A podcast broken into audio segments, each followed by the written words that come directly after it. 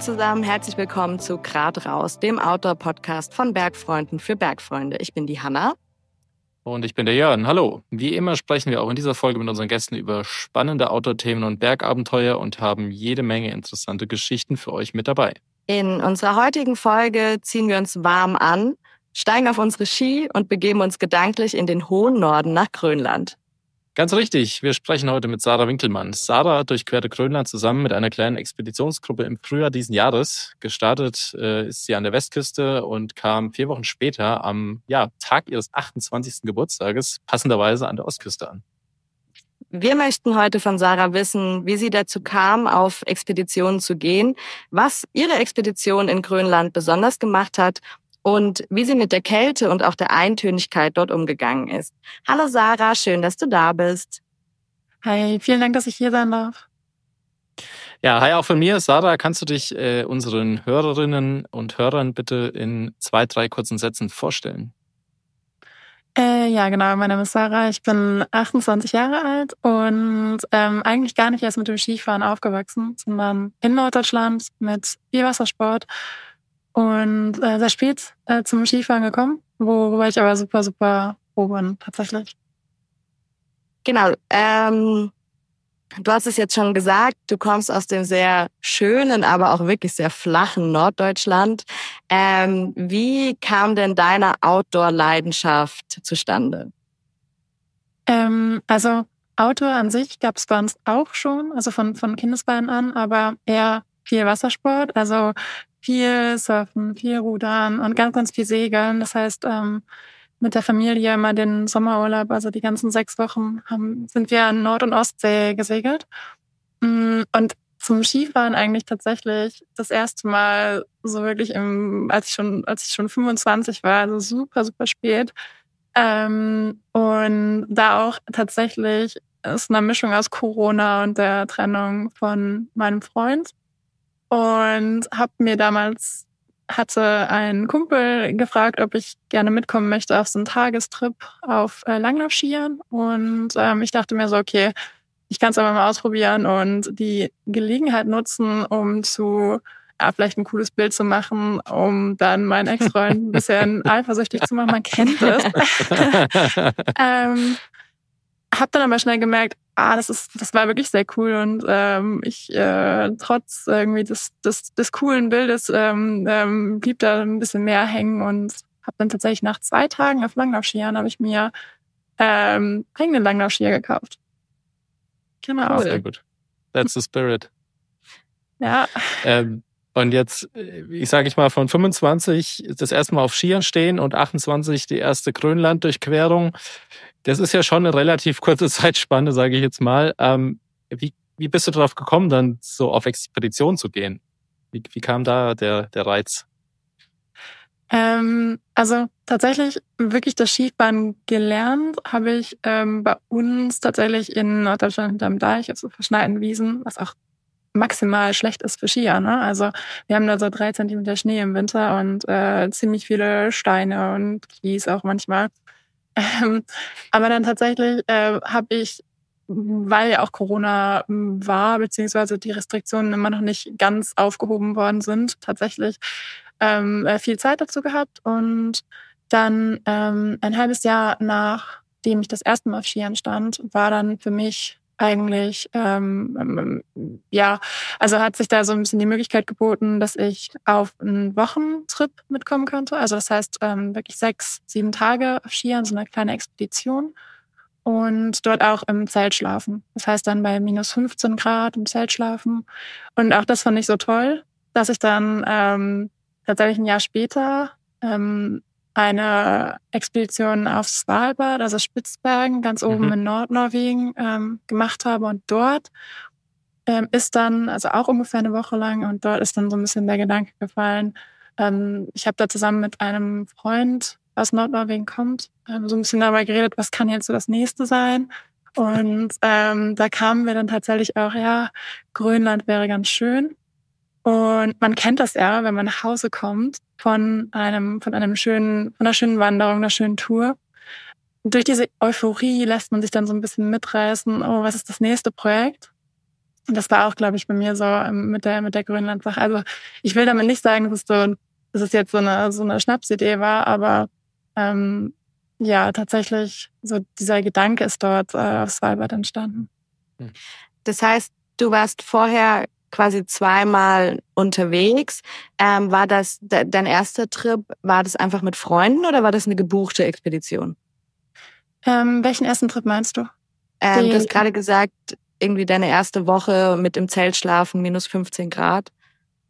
Genau, also das war tatsächlich in, ähm, mit einem Wanderverband in mhm. Norwegen. Und wir waren aber relativ wenig Leute und haben das dann, ja, sozusagen, äh, da gab es dann so das Angebot, dass man da mitkommen konnte, sich das mal anschauen konnte. Und äh, ja, da dachte ich mal, dass das vielleicht eine gute Idee wäre. Okay. ähm, Du hast gerade schon so ein bisschen gesagt, dass ähm, diese Euphorie nach Natur einen ja auch immer so ein bisschen antreibt. Gibt es was, was dich besonders reizt an diesem Expeditionsgedanken? Ähm, was ich ganz schön finde tatsächlich so an Expeditionen ist, ähm, dass man unglaublich Freiheit hat. Also man kann immer das machen, ähm, was man möchte. Also klar, man sollte irgendwann ankommen und äh, aber tatsächlich den, den Tag kann man relativ frei gestalten. Ähm, das finde ich ganz schön. Man hat unglaublich viel Zeit in der Natur. Das ist auch was, was größeres ähm, Vorhaben, was jetzt über so ein, so ein Wochenende hinausgeht. Finde ich ganz spannend, was man, weil es auch super viel Planung ist, tatsächlich. Also es ist nicht nur diese physische Herausforderung, auf die man sich auch länger vorbereitet, sondern auch ein großer Grad an logistischer Planung. Ähm, und ähm, das finde ich eigentlich ganz schön, dass es halt so 50 Prozent Sport und 50 Prozent äh, Strategie ist. Das ist eine schöne, schöne Mischung. Das heißt, du würdest für dich das Thema Expedition so beschreiben, dass es einfach länger als ein Wochenende ist? Oder was, wie beschreibst, also wie definierst du denn für dich das Wort Expedition? Ui, ähm, ja, ich glaube, ich glaube tatsächlich die, die, die klassische Definition von Expedition ist ja etwas zu machen, was noch niemand vor einem gemacht hat, glaube ich. Und damit wäre es auch keine Expedition, was ich gemacht habe. Also ich würde dann vielleicht glaube, sagen, ähm, ich glaube, da gibt es relativ wenig momentan noch auf unserer Erde, was noch nie jemand gemacht hat. Das stimmt. Also ich glaube, so eine längere Tour tatsächlich, die man, also wenn ich das irgendwie definieren müsste, wäre es eine sehr lange Tour, die ähm, wahrscheinlich ab einer Woche, zwei beginnt und die einen, einen größeren Grad von, von Planung voraussetzt. Also die man nicht irgendwie spontan jetzt begehen kann und sagt, ja, ey, ich gehe morgen auf Expedition, ähm, sondern äh, wo man sich tatsächlich auch viel strategisch darauf vorbereiten müsste. Das wäre, glaube ich, so meine ähm, äh, Definition. Aber ich glaube, da gibt es ganz, ganz viele andere, die das vielleicht noch besser erklären könnten. Ähm, du warst jetzt ja vier Wochen lang in Grönland unterwegs, von der West- äh, zur Ostküste. Ähm, und wir haben jetzt schon viel über das Thema Vorbereitung, mentale Vorbereitung, aber auch einfach Logistik gesprochen. Ähm, wie hast du dich denn auf, auf diese vier Wochen vorbereitet? Ähm, also die Vorbereitung ist sehr lang gewesen. Das heißt, begonnen wirklich mit der Vorbereitung habe ich tatsächlich elf Monate, zehn, elf Monate vor der Abreise. Und das war eine Mischung aus ähm, Training, also physischem Training und auch viel Planung. Also das heißt, ähm, vom, vom Training her waren, waren das ungefähr ja, zwischen 15 und 20 Trainingsstunden pro Woche man muss sich das vorstellen, also es ist wirklich so ein Teilzeitjob. Ne? Also ich habe jetzt ähm, immer noch meinen Vollzeitjob, 40 Stunden und dann kamen wow. nochmal bis zu 20 Stunden da oben drauf. Ähm, und es war ganz, ganz viel äh, Krafttraining und eben Ausdauertraining. Denn eine Sache, die mir auch klar geworden ist, tatsächlich, ich finde das immer so cool, wenn, wenn kleine Kinder mit drei Jahren so schon äh, Skifahren lernen, also was ja in Süddeutschland eher gängiger ist als in Norddeutschland. Und ähm, ich wusste da tatsächlich, dass auch jetzt in diesen zwei, drei Jahren kann ich halt die Technik, die jemand hat, wenn er, wenn er damit aufwächst, ähm, einfach niemals ähm, ja, aufholen, diese 20 ja. Jahre, die mir da fehlen. Und deswegen bei mir ganz, ganz viel Ausdauertraining und eben da auch sehr viel Reifentraining. Also Autoreifen äh, drei bis vier Stück, die man dann hinter sich herzieht, äh, über die Berge zieht, um dann das Gewicht des Schlittens, den man später zieht, zu simulieren. Unglaublich schwieriges Training, also unglaublich ähm, kräftezehrend, ähm, aber auch einfach super effizient. Ähm, das war, das war so ein Training, was ich gemacht habe. Ja, du hast ja gerade schon äh, kurz angesprochen, äh, Schlitten. Ähm, das heißt, äh, die Ausrüstung hast du mit dir rumgezogen. Ähm, wie viel Ausrüstung war denn dabei oder wie viel Verpflegung, wie viel Ausrüstung ähm, und wie habt ihr das quasi gemanagt, dass ihr das alles irgendwie mitnehmen konntet? Ja, ähm, wir haben tatsächlich, also der Schlitten hat am Ende zwischen 70 und 80 Kilo gewogen. Und wow. also eigentlich waren der Schlitten zwei Schlitten, zwei vollbepackte Schlitten, die man hintereinander gezogen hat. Und ähm, mitgenommen natürlich alles, was man braucht zum Leben, zum Schlafen, also Zelt, Kocher. Kleidung, mhm. ne? Ähm, aber auch tatsächlich ein Schlitten war eigentlich nur Essen. Also die Hälfte von, von diesen ähm, 70 bis 80 Kilo sind Essen gewesen. Man isst über ein Kilo am Tag. Man nimmt auch noch Notrationen mit. Das heißt, äh, sehr, sehr viel Essen habe ich dabei gehabt. Und leider, leider muss ich wirklich sagen, ähm, man denkt ja, okay, jetzt, wenn man wirklich leichter ist, aber das merkt man leider nicht. Also das ist richtig schade. Durch dieses graduelle weniger werden merkt man keinen Unterschied.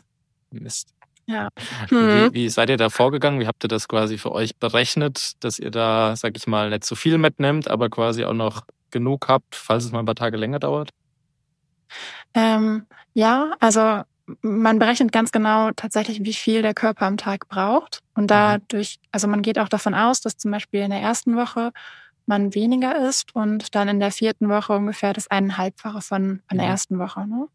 Ähm, und das kommt dann natürlich von, also von Person zu Person unterschiedlich, was auch wer gut verträgt. Und ähm, also bei mir war es zum Beispiel ganz, ganz wenig Zucker und mhm. eher viel Proteine und viel salzige Dinge die ich mhm. mitgenommen habe. Und da rechnet man dann aus, wie viel braucht man am Tag. Also das waren bei mir 6500 Kalorien pro Tag. Und ja, ne? Ja gut, aber klar, natürlich. Das, das hört sich jetzt schon ähm, richtig viel an. Und ich muss auch mhm. wirklich sagen, man, man denkt ja immer, wenn die Expedition beginnt, oh, jetzt kann ich endlich so viel essen, wie ich möchte. Das ist nicht so. Ich muss mhm. leider alle enttäuschen, die aus den Gründen auf Expeditionen gehen wollen. Ähm, das Essen ist wirklich der anstrengende Teil. Also man ja. isst tatsächlich ohne Geschmack nachher. Mhm. Ähm, und gerade mit dem, mit dem Essen, also was ich wirklich sehr gehasst habe, war tatsächlich das Frühstück nachher. Ne? Also da haben wir so einen, so einen klassischen Haferbrei, also ja. Haferflocken. Ne? Und äh, das war überhaupt nicht meins. Ja, das fühle ich sehr. Ich muss mich morgens auch bei jeder, bei jeder Bergtour oder bei jeder Radtour muss ich mich morgens auch zwingen zu essen, weil du halt irgendwann, also früher habe ich es auch meistens gelassen, aber mit der Erfahrung kommt ja der Punkt, du kannst es nicht lassen. So, also du musst essen. Ähm, ja. Was mich tatsächlich auch zu meiner nächsten oder zu einer Frage überleitet, woher also woher hattest du einfach diese Expertise? Ähm, du hast nicht so viel Erfahrung im Expeditionsbereich vorher. Ähm, wie hast du dir das erarbeitet oder woher hattest du das Wissen oder hattet ihr das in der in der Gemeinschaft, in der Gruppe einfach? Mhm. Ähm, sehr, sehr gute Frage. Also ich habe mir, es ist eine Kombination, also ich habe mir super viele Sachen auch ähm, durchgelesen, angelesen, äh, mich dazu informiert, was braucht man in extremen Situationen, was ist jetzt die beste Kleidung, ähm, etc. pp. Ähm, habe aber auch super viel von ganz vielen Norwegern und Norwegerinnen gelernt und ähm, und auch sehr viele Fragen gestellt. Und das kann ich auch eigentlich wirklich nur ähm, jedem oder jeder empfehlen.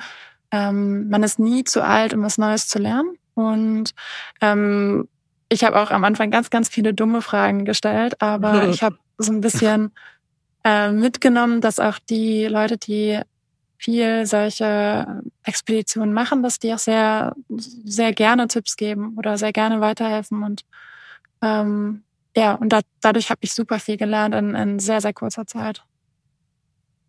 Und ähm, wie war deine Gruppe oder wie war deine Expeditionscrew so aufgestellt? Also was waren das für Menschen?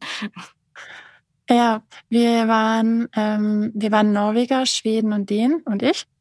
Ähm, das heißt, die ähm, Expeditionssprache war ähm, so, so ein skandinavischer Mischmasch. Ähm, am, am meisten hatten wir Norweger dabei, das heißt, äh, ähm, am meisten hat man Norwegisch gesprochen und äh, die Dänen haben dann haben Dänisch gesprochen, die Schweden haben versucht, ein bisschen Norwegisch zu sprechen, aber es war eigentlich immer so ein bisschen durch das, so ein Durcheinander. Ähm, und die meisten waren zwischen 40 und 50 Jahren alt. Das heißt, ich war hm, etwas jünger als, als der Durchschnitt in der Gruppe.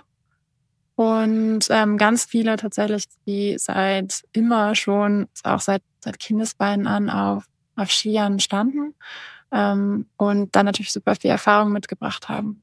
Und wie, also wie war das für dich als äh, sehr junge Frau, äh, in dieser Gruppengruppe dabei zu sein? Oder wie, wie kann ich mir die Gruppendynamik vorstellen?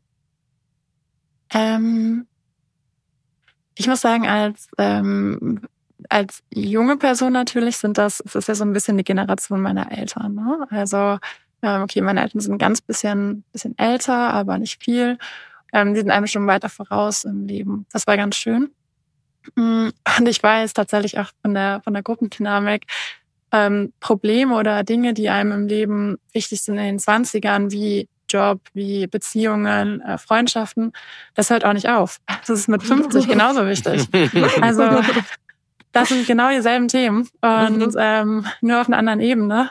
Und das ist richtig spannend, weil die Gespräche, die man auch im Eis führt, sind, es ist nicht dieser klassische Smalltalk, weil du weißt eigentlich, ähm, du musst jetzt nicht irgendwie Smalltalk führen, ähm, du kannst wirklich frei raus sagen, was du denkst. Und dadurch hatten wir auch sehr viele intime Gespräche, also sehr viele Gespräche, wo man gleich irgendwie auch darüber gesprochen hat, wie man sich gefühlt hat, äh, wie der ein oder andere mit der Scheidung umgegangen ist oder ähm, und äh, auch ähm, ja, dass man, dass man sich über den einen oder anderen lustig macht, das ist auch mit 50 genauso wie mit äh, Mitte 20. Also ja. genau. Aber kanntet ihr euch schon vorher oder also interessiert mich jetzt auch noch, ähm, wie, wie kam diese Gruppe zustande? Mhm. Also ich musste eine Gruppe finden, weil tatsächlich die grönländische Regierung es nicht erlaubt, dass man alleine über das Grönlandeis geht. Das ist schon seit, ähm, ich bin mir nicht ganz sicher, ich glaube seit 40, ein bisschen über 40 Jahren nicht mehr erlaubt. Das heißt, um eben diese Erlaubnis zu bekommen, die man braucht, ähm, das ist eigentlich ein sehr aufwendiger Prozess. Man muss sogar einen Lebenslauf einschicken, wo man dann seine Tourenerfahrungen ähm, beschreibt. Und ähm, man bekommt die Erlaubnis nicht, wenn man alleine ein Solo-Vorhaben hat. Das heißt, ich habe dann über Kontakte die Gruppe gefunden, die sich schon früher, also von vorher mhm. kannte. Die haben dann aber auch noch ein, ein ähm, im Januar, also ungefähr ein halbes Jahr vor der Expedition, eine Testtour gemacht. Die war nicht vier Wochen lang, die war eine Woche lang, aber unter Bedingungen, die eigentlich sehr ähnlich sind zu dem Grönlandeis. Und haben da aber auch ganz explizit geschaut, wie gehen wir damit um, ähm, ähm, wenn wir an unsere Grenzen stoßen, ähm, ähm, wie passen wir auch als Team zusammen, weil es kann ja auch sein, dass man im Alltag befreundet ist, aber auf der auf Natur überhaupt nicht funktioniert. Und ja. ähm, genau das Ziel hatten wir mit dieser Testtour dann.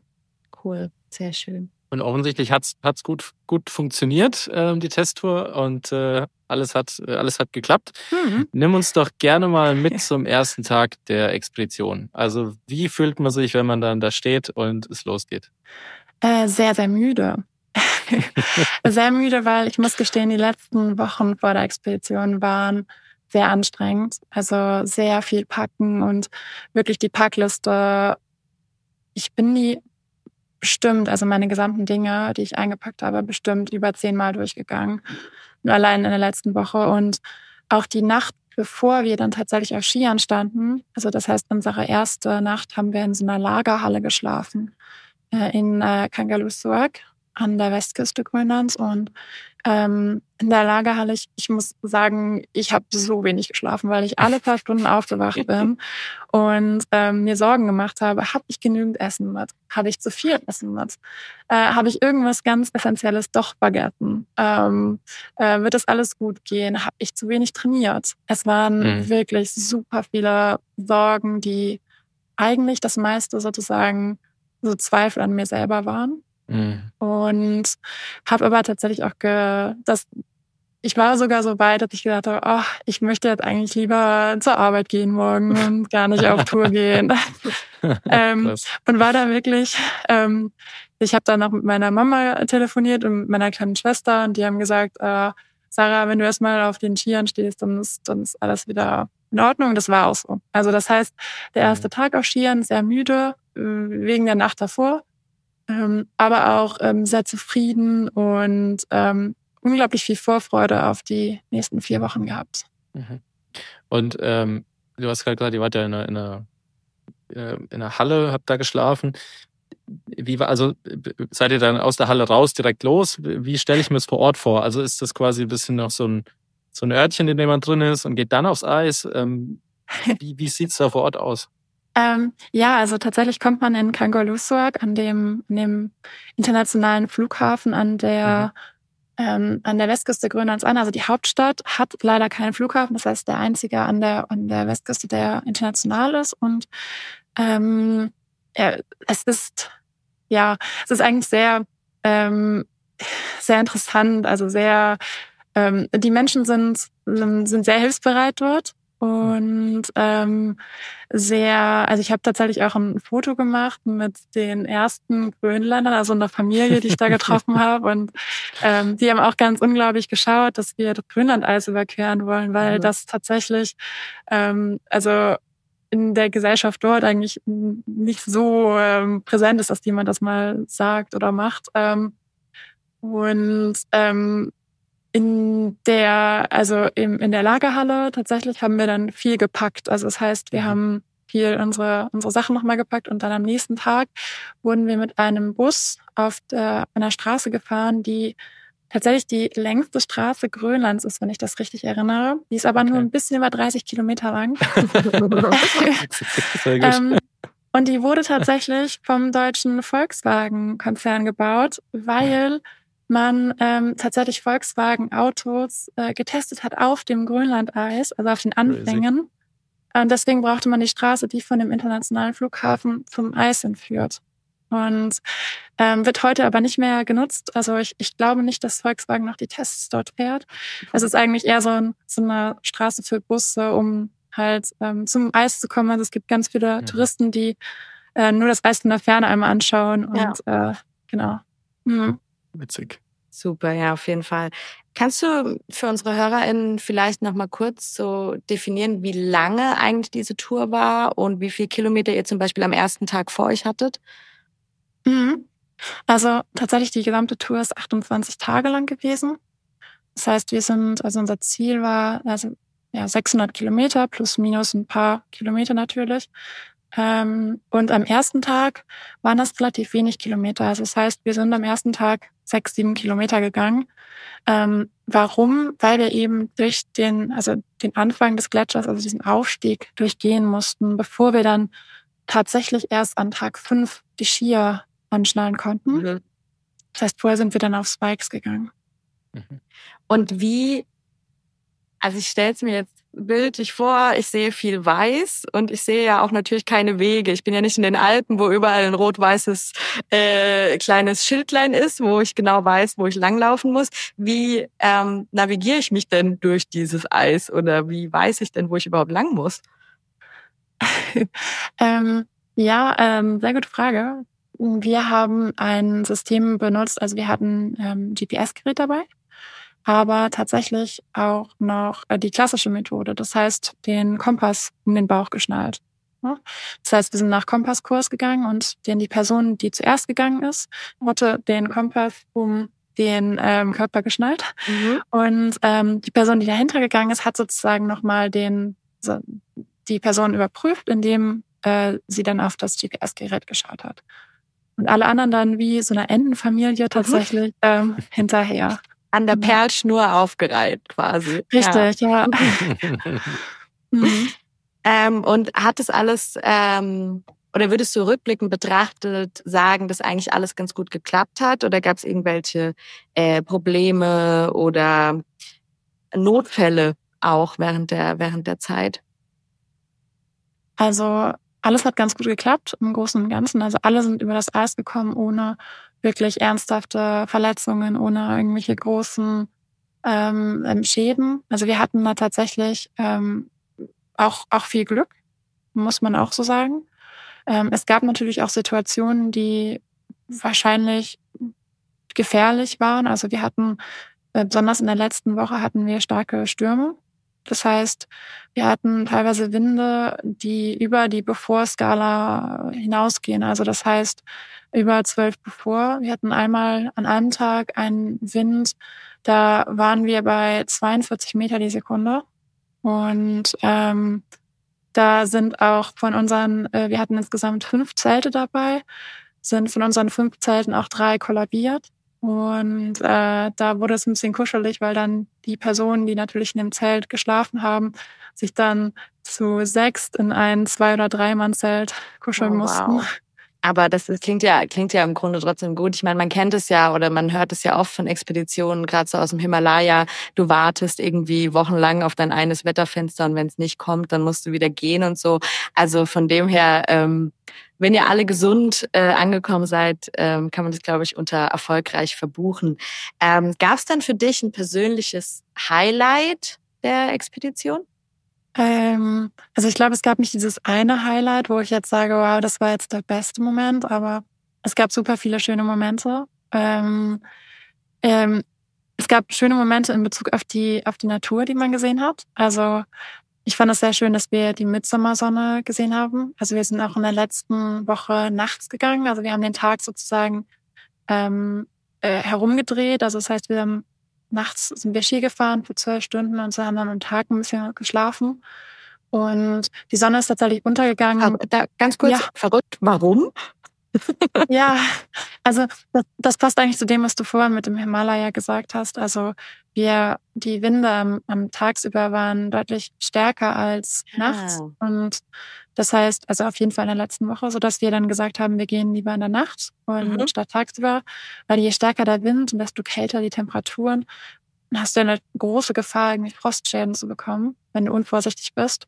Und da war es schon, da war schon relativ kalt. Also wir hatten da schon die minus 25, minus 30 und dann mit Wind ist ja noch mal viel kälter. Das heißt, ähm, da konnten wir dann einfach nicht weitergehen. Und ähm, ja, sind dann, äh, sind dann nachts übergegangen und dann um 11 Uhr sieht man dann die Sonne untergehen, also 11 Uhr, also 23.30 Uhr. Ja. Und äh, eine Stunde später geht sie dann aber schon wieder auf. Und das war, das war ein unglaublich schöner Moment. Ähm, andere Momente, die ich äh, schön fand, waren eigentlich so diese zwischenmenschlichen Momente, dass man zum Beispiel ähm, als wir einmal zu neunt in einem Dreimannzelt gesessen haben und Waffeln äh, über dem Benzinbrenner ge, äh, gebacken haben. Äh, das war schön. Ähm, oder auch ähm, viele schöne Gespräche, viele lustige Momente. Das heißt, ähm, wo wir den Nationalfeiertag gefeiert haben, den norwegischen. Mhm. Das war auch toll. Wie mhm. habt ihr den gefeiert? wir haben tatsächlich so eine ähm, einer von uns hatte so eine riesengroße norwegische Flagge mitgenommen. auch wirklich an so einem Flaggenmast, also nicht Flaggenmast, aber so, ein, so einem Stab.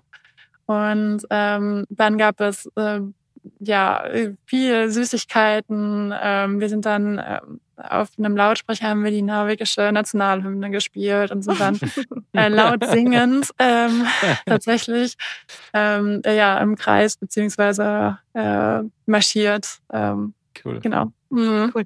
Äh, wir haben das vorhin, glaube ich, gar nicht gesagt. Du wohnst auch mittlerweile in Norwegen, oder? Genau, ich wohne ja. seit zwei Jahren in Norwegen. Ja. ja. Das heißt, du kannst cool. auch die norwegische Nationalhymne textsicher mitsingen. Ah.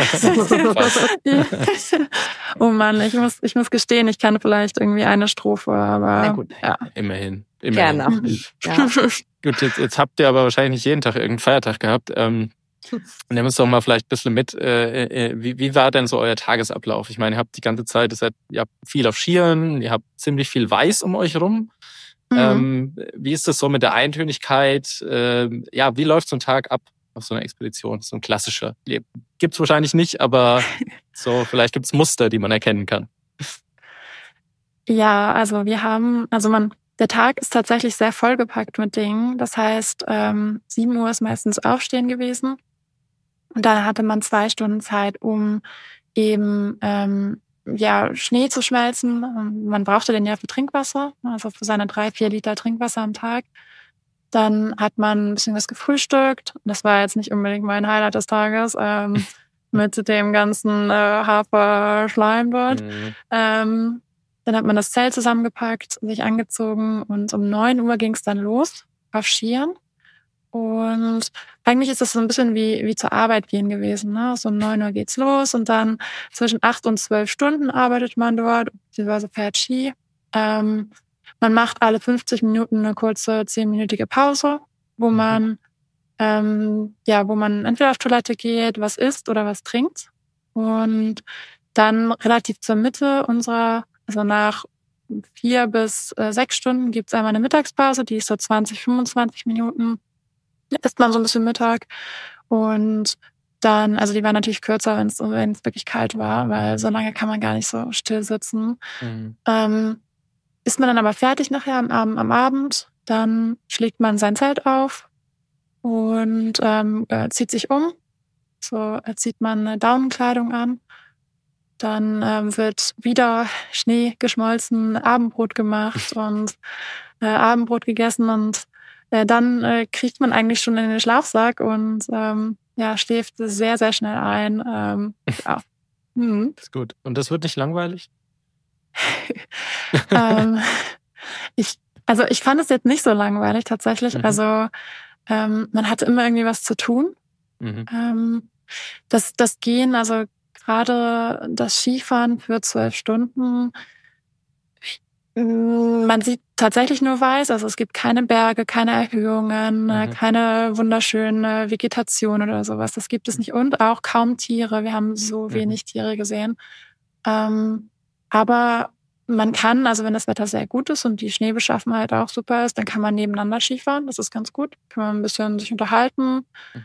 Und sonst, was äh, wir ganz viel gemacht haben, ist natürlich ähm, was hören, also Podcasts mhm. oder mhm. Hörbücher. Und das war leider nicht so eine Option für mich, muss ich gestehen, weil ich habe eine Sache in meiner Planung war wirklich schlecht und zwar das Herunterladen von Podcasts oder oder Musik. Das habe ich äh, das habe ich irgendwie nicht gemacht und hatte dann tatsächlich nur eine Playlist von meinem kleinen Bruder und ein, zwei Podcasts, die ich aber schon vor Jahren gehört habe und meine Weihnachtsplaylist. Oh, wow. Ähm, wow. Sehr gut. Ja, das heißt, äh, es war dann für mich so Odo Fröhlich in der Chorversion. Ähm, Sehr schön. Ja. Das nächste Mal schicken wir dir alle Folgen gerade raus auf CD. Kannst du dann nice. mit, mit Discman äh, Geht ab. Sehr cool. Ich stelle mir das auch gerade so ein bisschen so wie so eine Folter vor, wenn du weißt, du hörst jetzt den ganzen Tag, oh du Fröhliche. Das finde ich irgendwie psychologisch schon sehr. Aber ja, ich meine, es ist ja auch, also ich glaube, es ist ja auch so ein bisschen Teil von der Expedition, dass man sich auch mit sich selber beschäftigt. Und seinen Gedanken vielleicht einfach mal Raum lässt. Und das hast du vermutlich auch getan während der zwölf Stunden Laufen. Mhm. Also absolut. Ähm, und ähm, ich glaube, wenn man, also am Anfang hat mir das schon sehr stark gefehlt. Also ich habe am Anfang sehr viel meine Musik gehört, obwohl das jetzt nicht so eine große Auswahl war. Ähm, und am Ende also brauchte man das gar nicht. Also man konnte zum Beispiel einfach wirklich sechs Stunden Skifahren, ohne irgendwie was zu hören, weil man weil man tatsächlich über so viel nachdenkt, ähm, dass, dass man eigentlich das gar nicht benötigt. Und das, der Tag geht unglaublich schnell äh, ja. vorüber. Ne? So, oh, und jetzt schon, oh, ich dachte, es wäre nur eine Stunde, aber dann sind auf einmal schon sechs Stunden auf Skiern äh, vorüber. Ne? Ja.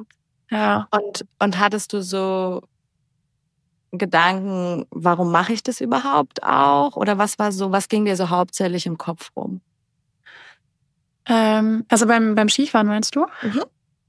Ähm, also zum Glück nicht. Also ich habe mir nicht jetzt irgendwie gedacht, so, oh nein, äh, was äh, hast du dir jetzt hier angestellt? Das hatte ich zum Glück nicht. Aber ich hatte sehr, sehr, sehr viele wirklich ähm, äh, seltsame Gedanken. Ich dachte auch nicht, dass ich über sowas äh, nachdenken äh, würde. Also viel habe ich in meinem Kopf so eine, so eine so eine Ranking-Liste gemacht, was ich äh, nach der Expedition essen möchte. Die habe ich auch in meinem Expeditionstagebuch äh, mhm.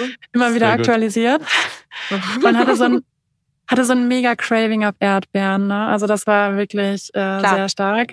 Mhm. das, was man in Grönland auch auf gar keinen Fall zu essen bekommt, hoffentlich. genau. Man hat ja auch gar nichts. Also man hat gar keine frisches Gemüse oder Obst. Also das ist wirklich, ähm, das ist wirklich ein Monat ohne Obst und Gemüse.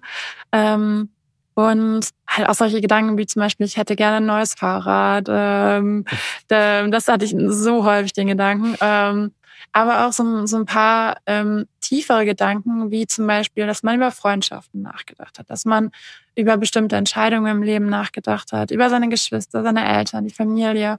Ähm, das sind auch so, das sind auch so Dinge, die man, über die man, also über die, für die ich im Alltag tatsächlich nie irgendwie Zeit habe, zwei, drei Stunden nachzudenken. Also ähm, das, das habe ich leider nicht. Und da war Grönland für mich, weil es ja auch kein Handyempfang gab ähm, und kein Social Media oder keine Möglichkeit, jemanden anzurufen, war das für mich auch, ähm, und ich bin gar nicht so der esoterische Typ, ähm, aber es war auch sehr meditativ tatsächlich. Also du hast halt diese sich wenig verändernde Landschaft, du hast eine immer gleiche Bewegung, also die der Skier, und in einem relativ ruhigen Tempo. Und ähm, ja, du hast, du findest da so ein bisschen auch ähm, ja Freude dran, Glück äh, dran. Also das, das ist eigentlich ein, ein schönes Gefühl tatsächlich. Das, das klingt sehr, sehr, sehr, sehr schön. Ähm, dazu ist es ja auch noch schweinekalt. ähm, du hast es jetzt schon ein paar Mal gesagt, minus 25 Grad, minus 30 Grad, das sind Temperaturen, die haben wir, also ich habe, glaube ich, einmal minus 21 Grad erlebt in meinem Leben in Österreich, aber das sind Temperaturen, die, die wir nicht gewöhnt sind eigentlich in Mitteleuropa. Ähm, was für einen Stellenwert hatte das Thema Kälte auch bei deiner Vorbereitung oder würdest du dich selber eher als kälteempfindlich oder unempfindlich bezeichnen oder wie hast du, wie hast du das ganze Thema angegangen?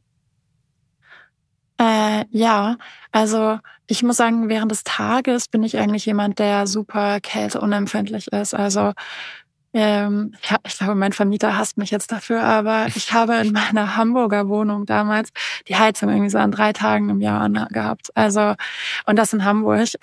ähm, ähm, ja, zum Glück bin ich da schon ausgezogen, aber, aber äh, ich hoffe, dass mein Vermieter das jetzt nicht hört.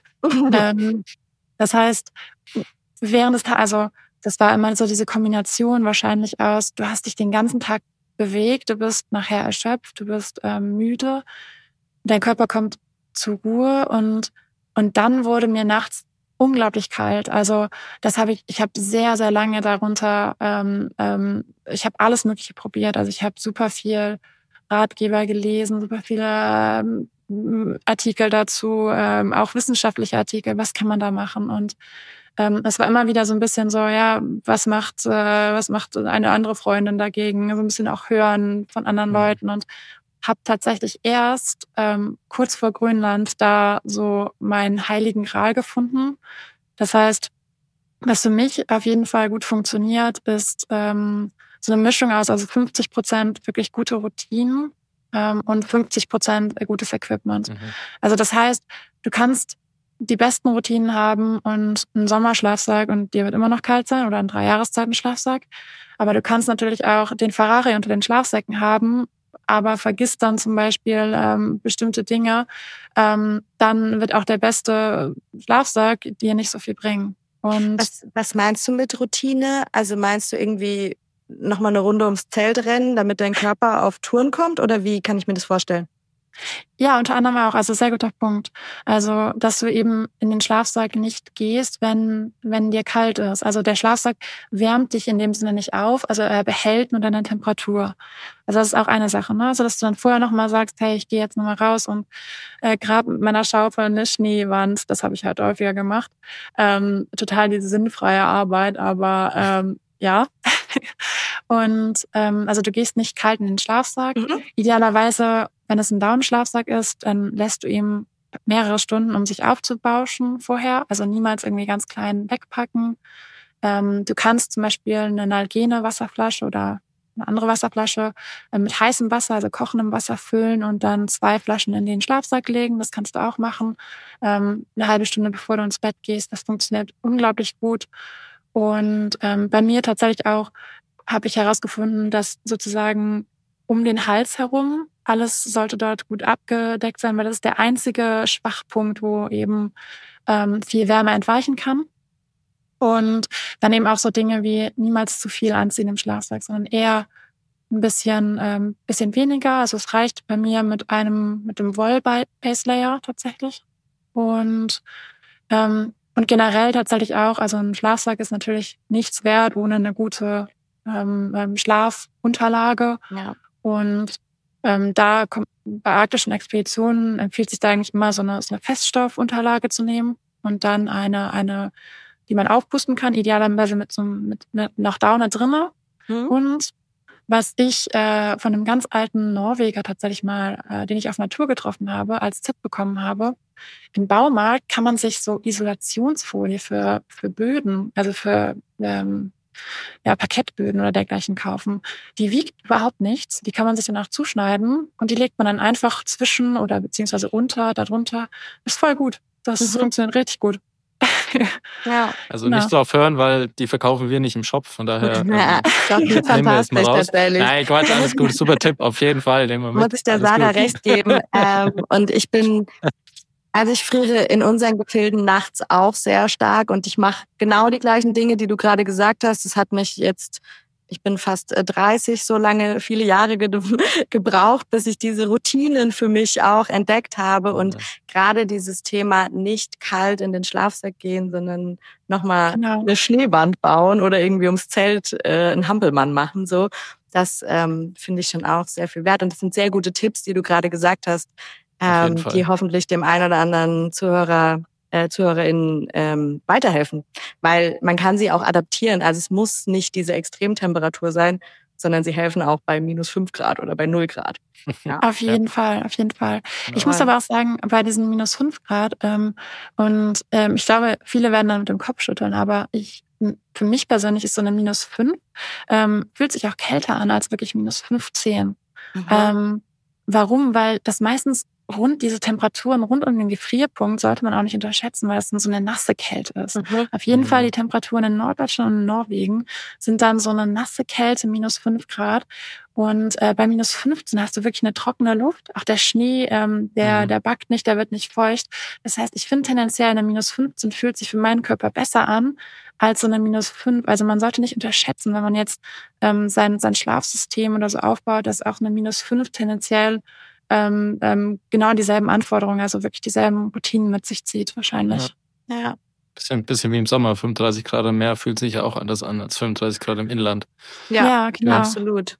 Absolut. Also, und ich meine, die Routinen wirst du dann ja auf jeden Fall äh, bei der nächsten Expedition auch äh, mitnehmen, wahrscheinlich. Ähm, äh, auf der anderen Seite gibt's auch Sachen, die du vielleicht anders machen würdest? Also was ich anders machen würde, sind also so in Bezug auf technische Dinge sind mhm. zum Beispiel, also es, sind, es, gibt immer was, ich habe da so eine Liste in meinem Expeditionstagebuch, weil mhm. ähm, das, das Problem ist ja, wenn man dann irgendwie merkt, ah, Mist, äh, das ist jetzt nicht so gut, dann, dann geht man nach Hause, kommt nach Hause an, wäscht die ganze, äh, wäscht die ganze Ausrüstung und vergisst dann aber wieder, was Voll. einem auf der letzten Tour so gestört hat, mhm. oder? Toll, und cool. ja, und es gibt nichts frustrierenderes, als dass man auf die nächste Tour geht und dann sagt, oh Mann, das wusste ich eigentlich schon von der letzten Tour. Ähm, ich habe es wieder nicht gemacht. Ähm, das heißt, ich habe wirklich so eine Seite in meinem Expeditionstagebuch, wo drin steht, okay, das könnte ich besser machen. Und mhm. das sind ganz viele, ähm, ganz viele wirklich simple Dinge, wie zum Beispiel, ich finde es super praktisch, so eine Weste, eine Daunenweste mhm. mitzunehmen. Also das heißt, man muss sich die, nicht die Daunenjacke anziehen, sondern man die ersten fünf oder zehn Minuten auf den Skiern geht, sondern eine Daunenweste ist leichter auszuziehen, leichter anzuziehen. Und das ist ganz nützlich und ähm, die Arme sind dann auch nicht so warm, weil man ja eigentlich tendenziell eher die Wärme am Körper braucht. Ähm, ähm, tatsächlich so, so elektrische Geräte zu isolieren. Ne? Also ich hatte ja eine Solarzelle dabei mit einer Powerbank, um eben meine vier elektrischen Geräte, also mein Handy, GPS, Kamera und meine, meine Uhr, meine mhm. Sportuhr mhm. zu laden. Und ähm, das ist natürlich äh, alles immer sehr schnell ähm, leer gewesen wegen der Temperatur. Und äh, da kann man sicherlich auch noch irgendwie was Besseres basteln oder erstellen. Also meine Mama hat mir für die für die Powerbank so eine, so eine sehr gute Isolationstasche gemacht, aber ich glaube, ich hätte das noch, noch besser auf jeden Fall für die anderen Geräte machen können. Ja. Solche Kleinigkeiten, ne? Das ist halt, mhm. ähm, das ist halt wichtig. Wenn ich jetzt aber an das Training denke, also tatsächlich, wie ich meinen Körper vorbereitet habe, man kann immer noch bessere Technik äh, besitzen. Also ich glaube, ich werde auch vor der nächsten Expedition oder diesen Winter schon, ähm, werde ich äh, noch den einen oder anderen Technikkurs belegen, mhm. ähm, äh, in Langlauftechnik. Ähm, und vielleicht, äh, ich, ich habe das Gefühl, in Norwegen sind es auch immer wirklich nur so Vierjährige, die so einen Technikkurs machen. also, aber das heißt, ich, ähm, ähm, das wird auch wieder, wieder schön werden. Und, ähm, und mehr tatsächlich Krafttraining für den Oberkörper und die Schultern. Also mhm. das habe ich stark gemerkt, dass, also dass ich habe sehr viel für den unteren Rücken und für die Beine trainiert und das war auch kein Problem. Ich hatte auch keinen Muskelkater auf der Tour. Ähm, aber ich habe gemerkt, wie meine Schultern sehr müde geworden sind. Also man hat ja immer diesen, mhm. das ist fast wie so ein, so ein erweitertes Klettergeschirr ähm, mhm. um seinen Körper, um eben den Schlitten zu ziehen. Und das ging unglaublich auf die Schultern, unglaublich mhm. auf den. Oberkörper auch, wenn man es über mehrere Wochen macht. Aber hast du, jetzt wo du es gerade angesprochen hast, ähm, wollte ich Finn eigentlich schon fragen, ähm, hattest du das Gefühl, dass du körperlich an deine Grenzen kommst? Ähm, am Ende der Tour hatte ich noch genügend Energie, dass ich jetzt sagen könnte, ähm, dass ich jetzt sagen könnte, wenn es jetzt nach zwei Wochen weitergegangen wäre, wäre auch kein Problem. Mhm. Also eigentlich ist die, die, die Antwort darauf nein. Ähm, in Bezug auf die Ausdauer auf keinen Fall. Also auf keinen Fall hört sich jetzt auch äh, um man gar also richtig, richtig überheblich an. Also so Nein, gar nicht. Ich finde, es hört sich wahnsinnig confident an und das finde ich richtig gut. ja, danke. Ähm, äh, natürlich, aber solche Sachen wie, ähm, wo ich an meine Grenzen gestoßen bin, ist ich hatte Knieschmerzen tatsächlich, mhm. relativ zur, also kurz über der Hälfte der Tour. Und das hatte ich auch noch nie vorher in meinem Leben. Also war ich da erstmal sehr verunsichert, ähm, ob das jetzt schlimmer wird, ob das vorbeigeht, ob das jetzt auch was ist, tatsächlich, was ähm, mich nach der Expedition begleitet. Und man denkt ja, man kommt dann auch immer in dieses Denken rein, lohnt es sich jetzt noch oder wenn ich jetzt 300 Kilometer noch Vollgas gebe, habe ich dann Probleme, die mich mein ganzes Leben lang begleiten. Ne? Mhm. Also solche Abwägungen. Und zum Glück war das nicht so, aber das waren auch so Momente, wo man, wo man ja tatsächlich auch an die Grenzen, so aber eher so an, man konnte noch weiter Skifahren, es hat nur unglaublich viel wehgetan. Mhm. ähm, aber es waren eher so psychologische Grenzen. Ja. Also das war bei mir auf jeden Fall die Angst, ob man sich da langfristig was mit kaputt macht. Mhm. Ja, klar. Hm, würdest du denn sagen, dass du noch einen äh, Special-Tipp hast für alle Leute, die für alle Leute, die Expeditionen machen. Das klingt auch total strange, weil wie viele Leute machen denn Expeditionen? So, aber hast du vielleicht, man kann das alles ja auch ein bisschen kleiner machen, ne? Wir müssen ja nicht ganz so groß denken vielleicht. Hast du denn Tipps, ähm, vielleicht gerade in Bezug noch auf Kälte? Wir haben jetzt sehr ausführlich über das Schlafsystem gesprochen, sehr, sehr gut fand ich das. Aber vielleicht hast du noch einen anderen Tipp für alle HörerInnen da draußen. Hm.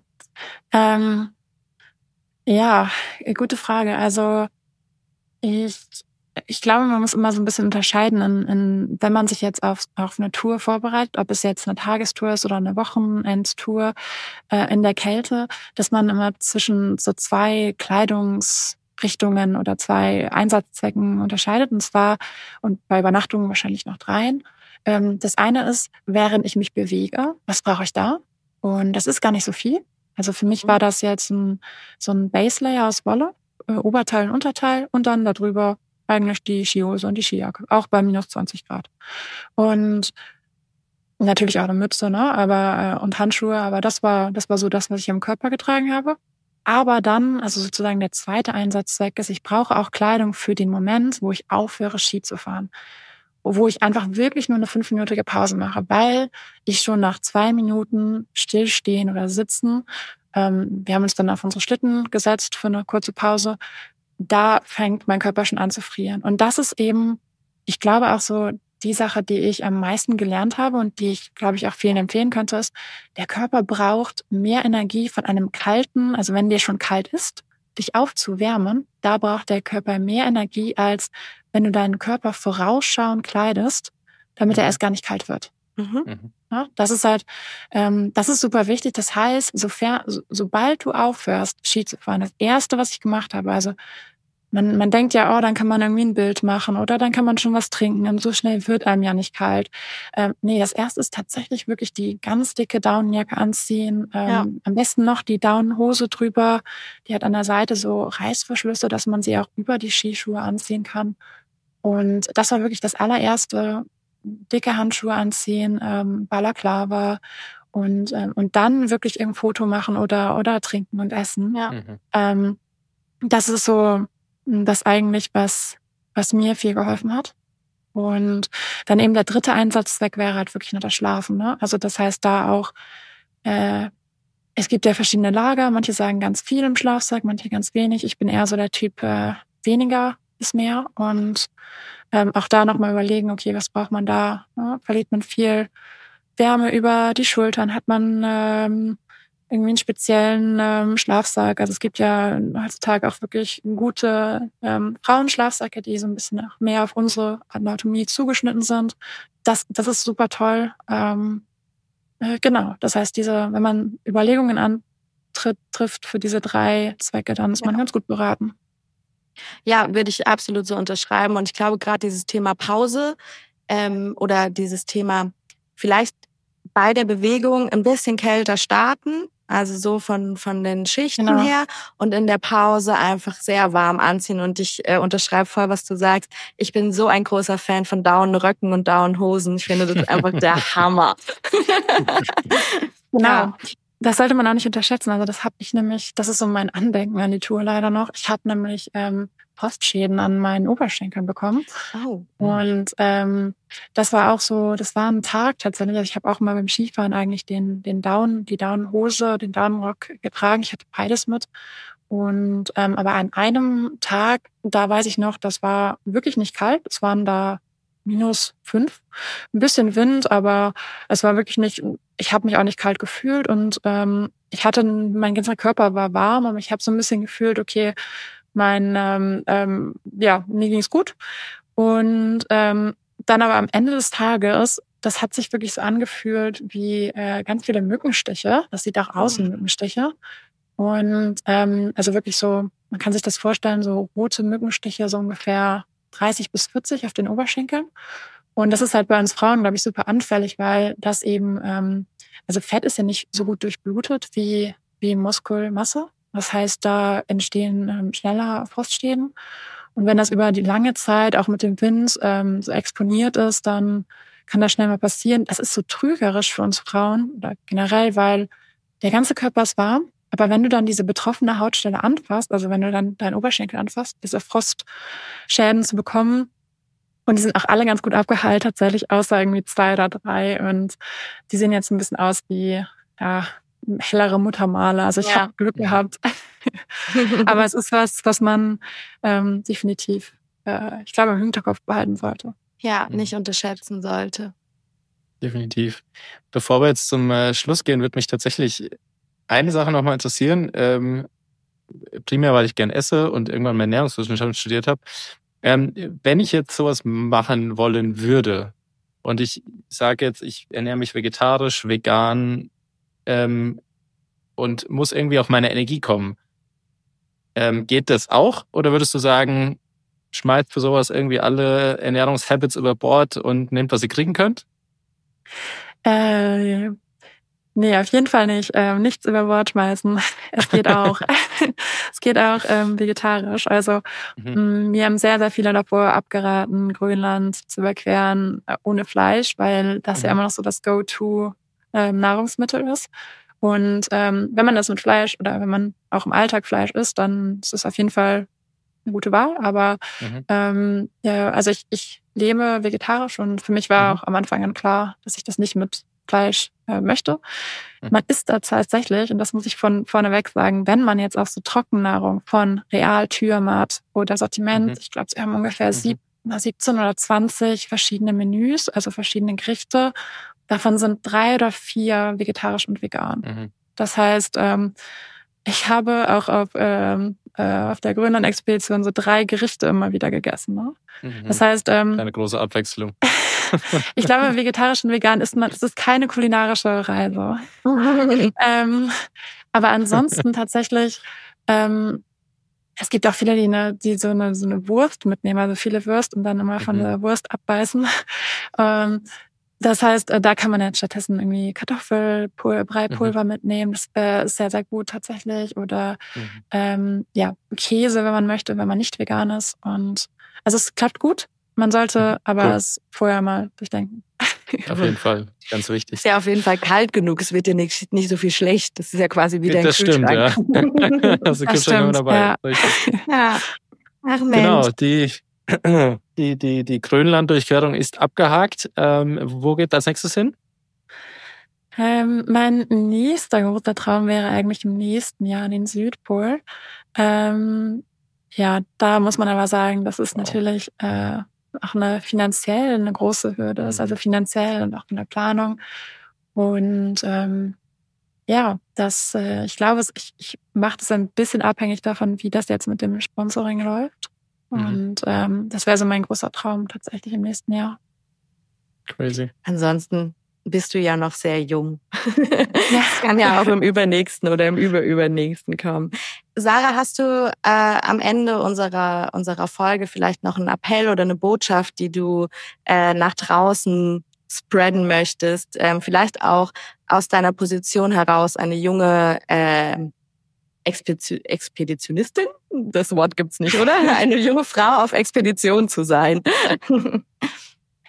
Ähm, ja, tatsächlich, man ist nie zu alt für etwas, weil wenn man, wenn man sich traut, irgendwie zu fragen, dazu zu lernen und auch ähm, 500 Mal hinzufallen. Also ich bin so häufig hingefallen bei, beim, bei den Langlaufskiern am Anfang und ähm, man ist dann nie zu alt, was Neues zu lernen und und auf der anderen Seite auch, man sollte sich auch trauen, vielleicht auch Dinge mal alleine zu machen, ne? so dass man sich dann nicht zurückhalten lässt davon, dass jetzt alle Freundinnen gar keine Lust darauf haben oder äh, niemand Lust hat, auf, äh, mit auf das Bikepacking-Abenteuer zu kommen oder im Zelt zu schlafen. Ähm, gerne auch mal machen und gerne auch mal alleine probieren. Und, ähm, und wenn das nichts für einen ist, dann nicht. Oder beim nächsten Mal nochmal probieren. Und sich da auch viel ähm, und auch wie ich schon eben erzählt hatte, viel, also gerne Hilfe holen. Es gibt total tolle Wanderverbände, Altenvereine, äh, Altenverbände in ganz vielen Ländern, wo man sich dann einer Gruppe anschließen kann und auch viele wichtige Skills dazulernen kann.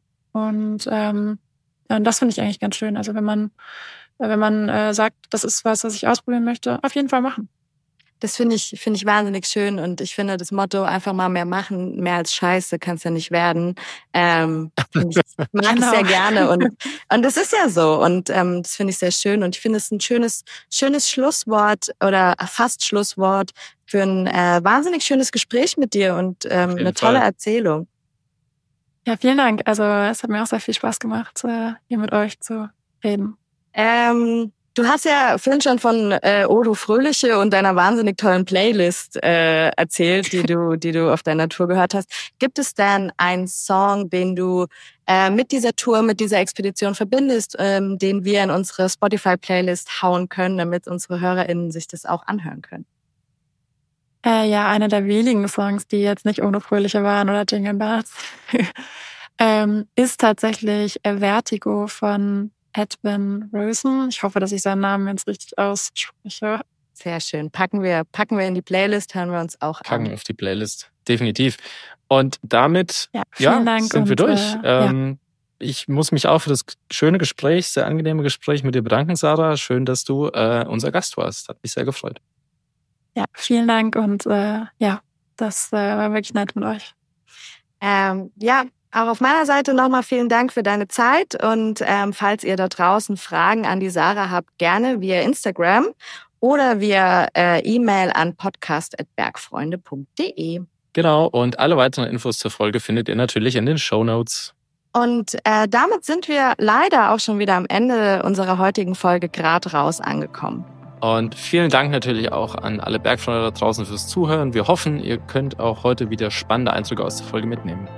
Für uns geht's jetzt wieder raus und wir hören uns dann hoffentlich zur nächsten Folge.